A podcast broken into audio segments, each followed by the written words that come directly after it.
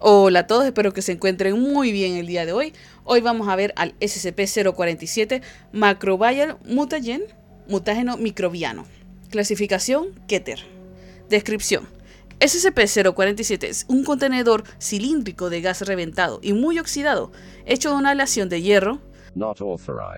Al exponerlo al aire atmosférico, el material del cilindro se evapora lentamente, produciendo un gas mutágeno previamente no documentado este gas carece de efecto en organismos eucariontes, por ejemplo, humanos, pero altera profundamente a los procariontes, con una considerable preferencia por la microbiota humana común, los microorganismos que viven sobre la piel y pueden encontrarse en gran parte del cuerpo de forma natural.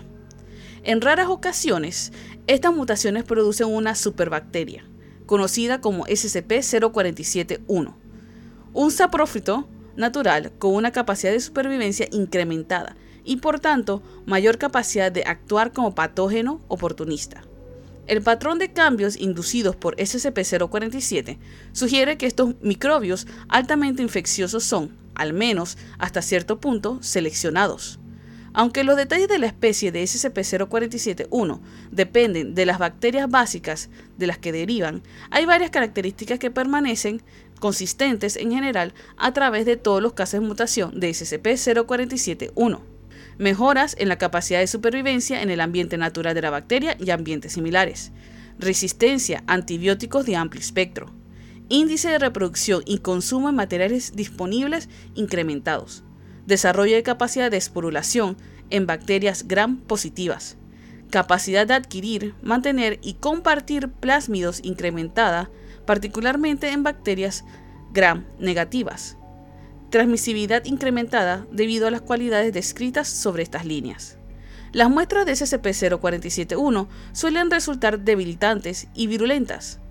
Sin embargo, al compararlas con otros SCP de clase Keter, debería mencionarse que SCP-047-1 tiene un índice de mortalidad relativamente bajo, dada su acción a través de canales biológicos mundanos.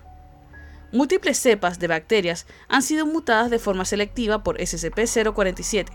Puede darse la mutación de bacterias en cultivo, pero el proceso parece ser mucho más efectivo con bacterias comensales presentes en un anfitrión humano. Por lo general, se anima a los investigadores a realizar mutaciones de comensales natural con propósitos experimentales. Tras la bella de contención del 30 de enero de 2010, la mutación de especies previamente patógenas queda prohibida y todas las muestras resultantes deberán ser destruidas. Tres especies de bacterias mutantes, parte de SCP-047-1, son dignas de la mención dada su implicación en dicha brecha. Propionibacterium 047A, que es una cepa de P. agnes mutada. Streptococcus de 047C, es una cepa de S. epidermitis mutada por SCP-047. Clostridium 047A es una cepa de C. défile mutada por SCP-047. Procedimiento especial de contención. SCP-047 estará contenido en todo momento en una caja almacenamiento sellada herméticamente de 0.5 metros por 0.5 metros por 1 metro. Esta caja quedará guardada bajo llave en la taquilla de seguridad de 047A dentro del laboratorio seguro P3 de peligros biológicos 047B.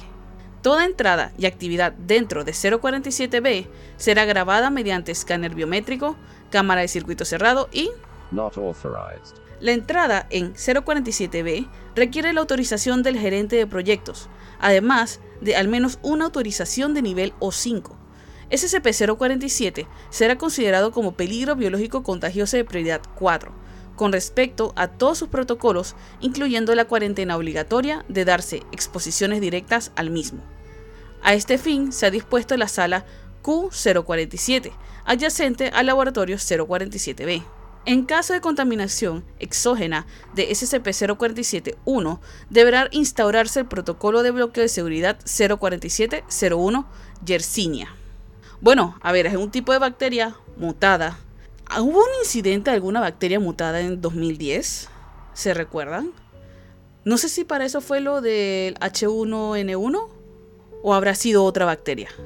Bueno, le dejo hasta aquí y espero nos veamos en la próxima. Bye.